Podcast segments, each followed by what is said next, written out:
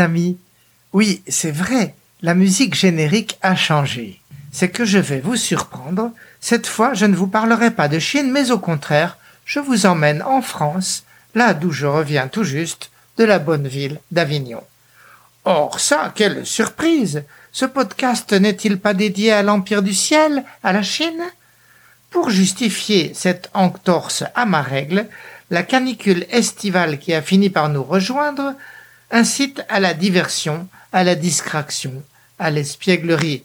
Laissons donc la Chine à distance, foin de la discipline, pensez au sous-préfet au champ d'Alphonse Daudet, qui au lieu de réviser son ennuyeux discours, restait allongé dans le foin, mâchonnant une marguerite tout en faisant des vers.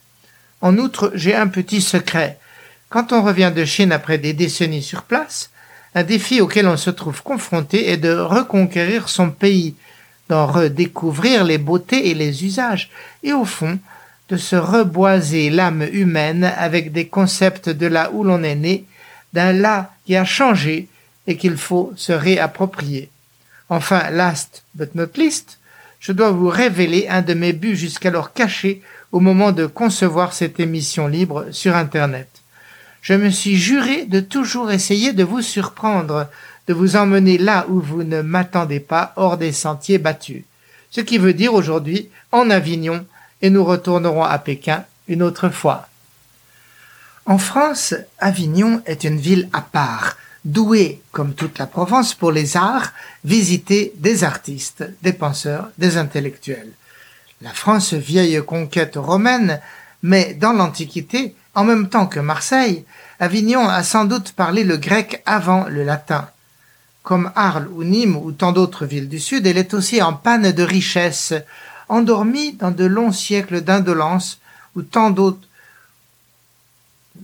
dans ses murs souvent lépreux, ces pierres qui s'effritent et ces ruelles tordues et très étroites pour combattre l'ardeur du soleil.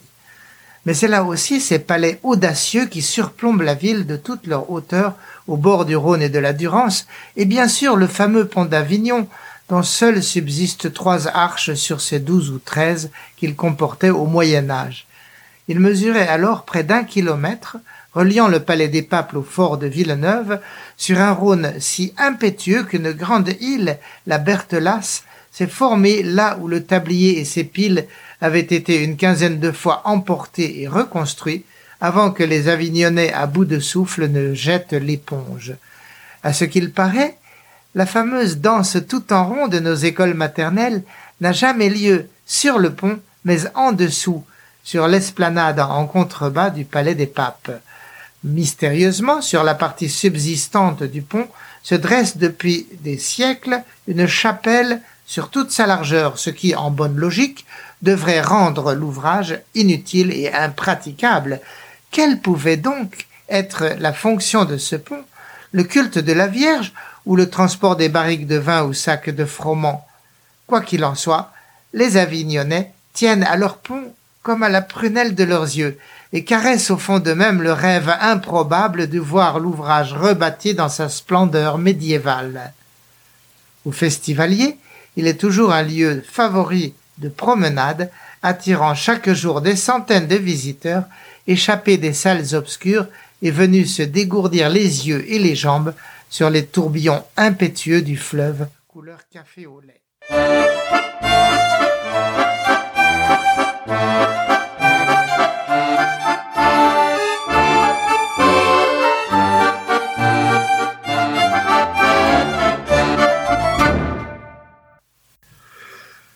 Voici donc en Avignon pour la 75e édition du Festival de théâtre sous ses deux voilures, Festival In officiel du 5 au 25 juillet et Festival Off 5 jours de plus jusqu'au 31.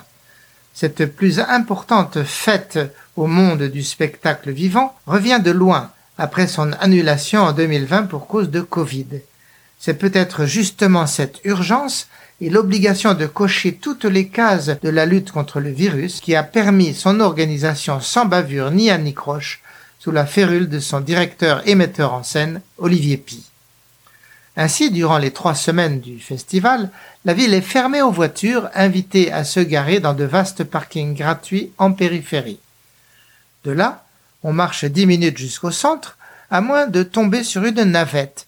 Et puis toute la durée du séjour, on baguenaude à pas languide sous la canicule, entre les chauds et les verres pris aux innombrables terrasses, ou bien l'on court à pas nerveux d'un théâtre à l'autre, attend pour franchir masque sur le visage les contrôles des billets et de la santé. Même en cette année perturbée, la programmation reste énorme.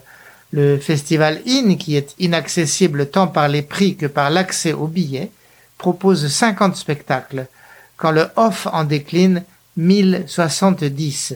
C'est 700 de moins qu'à l'édition de 2019.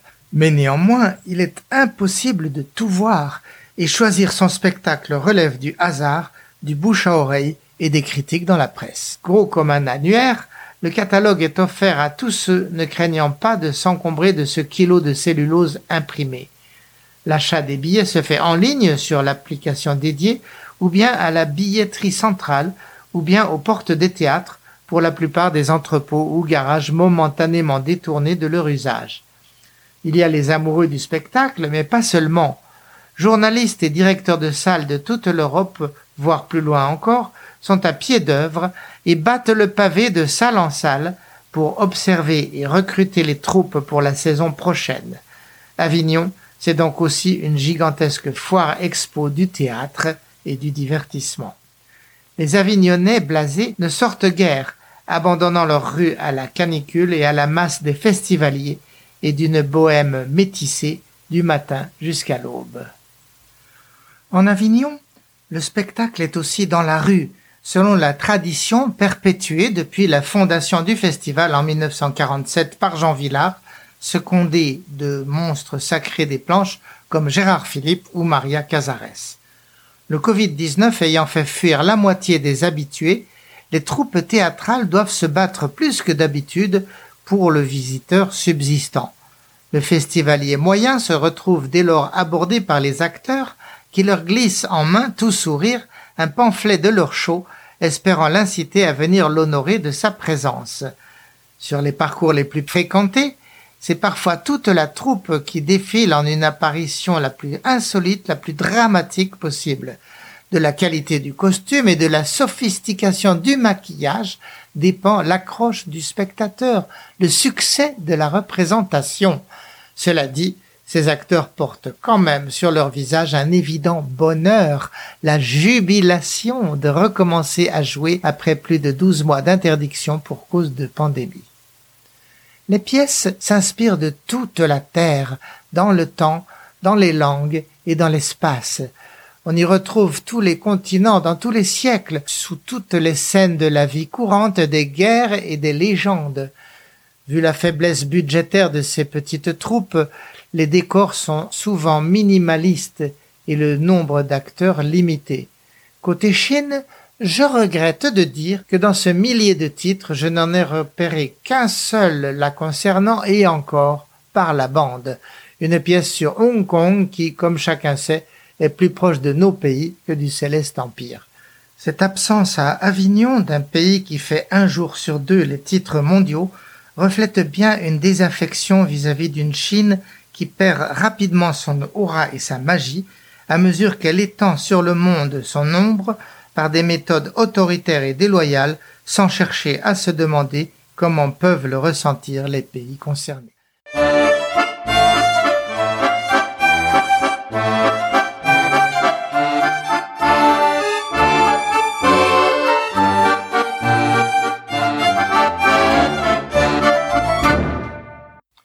Mais laissons donc là la politique et suivez-moi au théâtre, je vous prie. C'est une toute petite salle de moins de cinquante places, peut-être un garage ou le salon d'un particulier. Allons voir une petite valse viennoise berceuse pour Lorca. Sur la mini-scène, accompagnée des accents langoureux d'une guitare espagnole, une femme en robe noire et fichu rouge prononce l'air malicieux une conférence sur les berceuses espagnoles entrecoupé de sketchs et de chants interprétés en russe, anglais et espagnol, cette conférence en fait tient beaucoup plus du souvenir de temps tragiques datant des années 30. Le texte est du poète Federico Garcia Lorca à l'époque de la guerre civile espagnole, peu avant son assassinat par les fascistes.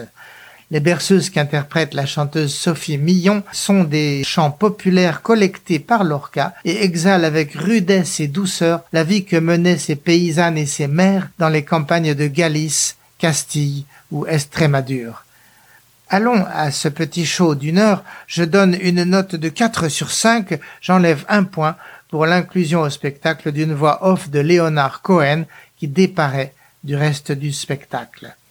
Deux rues plus loin, Passons au théâtre actuel pour la pièce titrée Le Visiteur d'un auteur ayant pignon sur rue.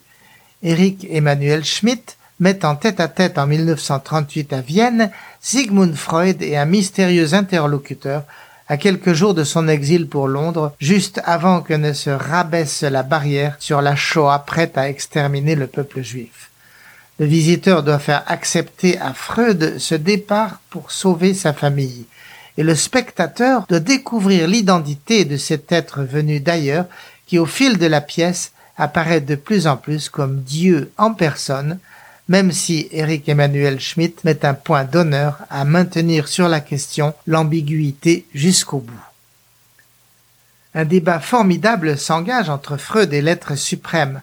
Quoique lui-même athée, Freud ne peut plus contester l'existence de Dieu, mais il lui reproche amèrement l'injustice et la violence de ce monde qu'il a créé. Le Père éternel se défend en révélant sa lassitude vis-à-vis de son immortalité parfaite et en avouant que sa création le dépasse. C'est justement par amour de l'humanité qu'il l'a voulu libre, par respect pour elle, pour éviter aux hommes de se retrouver dans des vies sans libre arbitre, coincés en des rôles de pantins figés et prédestinés. À cette pièce, j'accorde trois et demi sur cinq. C'est que cette démonstration un peu trop impeccable de l'existence de Dieu ne peut fonctionner qu'auprès de notre Europe dans un cadre culturel judéo-chrétien. Elle raterait sans doute la cible auprès d'une culture fondée sur une autre rationalité comme celle du confucianisme, du taoïsme des pays d'Extrême-Orient, sans parler de celle islamique du monde arabe. Le lendemain de cette journée de feu, Retournons de bon matin au théâtre de l'Adresse pour La visite de la vieille dame, pièce noire de Dürrenmatt, l'auteur suisse-allemand des années 50, obsédé par la question de l'émergence du nazisme et par la lâcheté de la bourgeoisie qu'il a laissé faire. Dans cette pièce montée par Mehdi Benabdelouab, une vieillarde retourne dans la ville de sa jeunesse, déterminée à se venger de l'homme qui l'a abandonné. D'une manière ou d'une autre, cette dame est devenue milliardaire, capable désormais d'acheter toute la ville en crise économique. Aussi, pour 100 milliards de francs suisses, elle propose au maire, à l'instituteur et au curé de faire mettre à mort l'homme qui l'a trahi, quoique ce dernier fasse partie des nantis pressentis pour devenir le prochain maire. On devine la suite. La vertueuse solidarité des dirigeants qui fait vite long feu et la tête du traître qui est finalement remise à la vieille dame en échange du chèque. L'ambiance pourrait vite virer au glauque sans ces airs de tango égrenés afin de maintenir à la pièce son air de comédie. Et puis surtout, il y a ces masques de cuir noir et gris dans la tradition vénitienne, portés par tous les personnages sauf la vieille dame, qui font spontanément verser l'ambiance dans le burlesque, voire le grotesque. À cette pièce parfaitement jouée, j'attribue une note de 4 sur 5. Après chaque représentation, nous nous retrouvons toujours plus immergés dans cette ambiance magique, dans cette capacité du théâtre à incarner des émotions variant à l'infini et à interpréter le monde. On en ressort chaque fois émerveillé par le talent des acteurs et des metteurs en scène, avec l'impression que chaque pièce est meilleure que la précédente et l'on prend ses marques dans le tunnel initiatique qu'est le festival. Sous le titre de Avec, au théâtre des Lucioles, la prochaine pièce aborde le sujet ambitieux de la migration du bout du monde sur des bateaux de fortune et qui vient perturber avec ses drames le train-train de nos vies de peuples bien nourris. Damien Roussineau, l'auteur-metteur en scène, oriente son projecteur sur ces déracinés débarqués de leurs canaux et sur l'accueil que leur font des gens moins hostiles que déboussolés par leur arrivée. Très habilement, l'auteur nous montre une palette de comportements et de personnages contrastés. On a la cantatrice qui, trop protégée par sa mère, ne sait pas penser à autre qu'elle-même. On a sa sœur qui vit d'abord dans son ombre, mais qui va vite prendre son envol comme photographe international de la cause des femmes. Voici encore le couple en grand danger du thanatopracteur et de la juge pour enfants, et l'instituteur afghan qui a du tout plaqué pour éviter l'assassinat et qui à présent recherche à Paris sa femme prisonnière d'Al-Qaïda en Libye. Tout ce petit monde va se rencontrer, se heurter, se faire mal, puis se découvrir en direct ou par téléphone entre Paris, la Grèce, la Syrie ou Kaboul. Le scénario s'interrompt sur de l'inachevé, comme une fresque de destinée prise sur le vif et une tranche de vie. Mais par leur interaction, ces êtres si divers se retrouveront stabilisés, moralement enrichis, on allait presque dire complétés les uns par les autres. À cette pièce au rythme haletant, j'accorde quatre et demi sur cinq.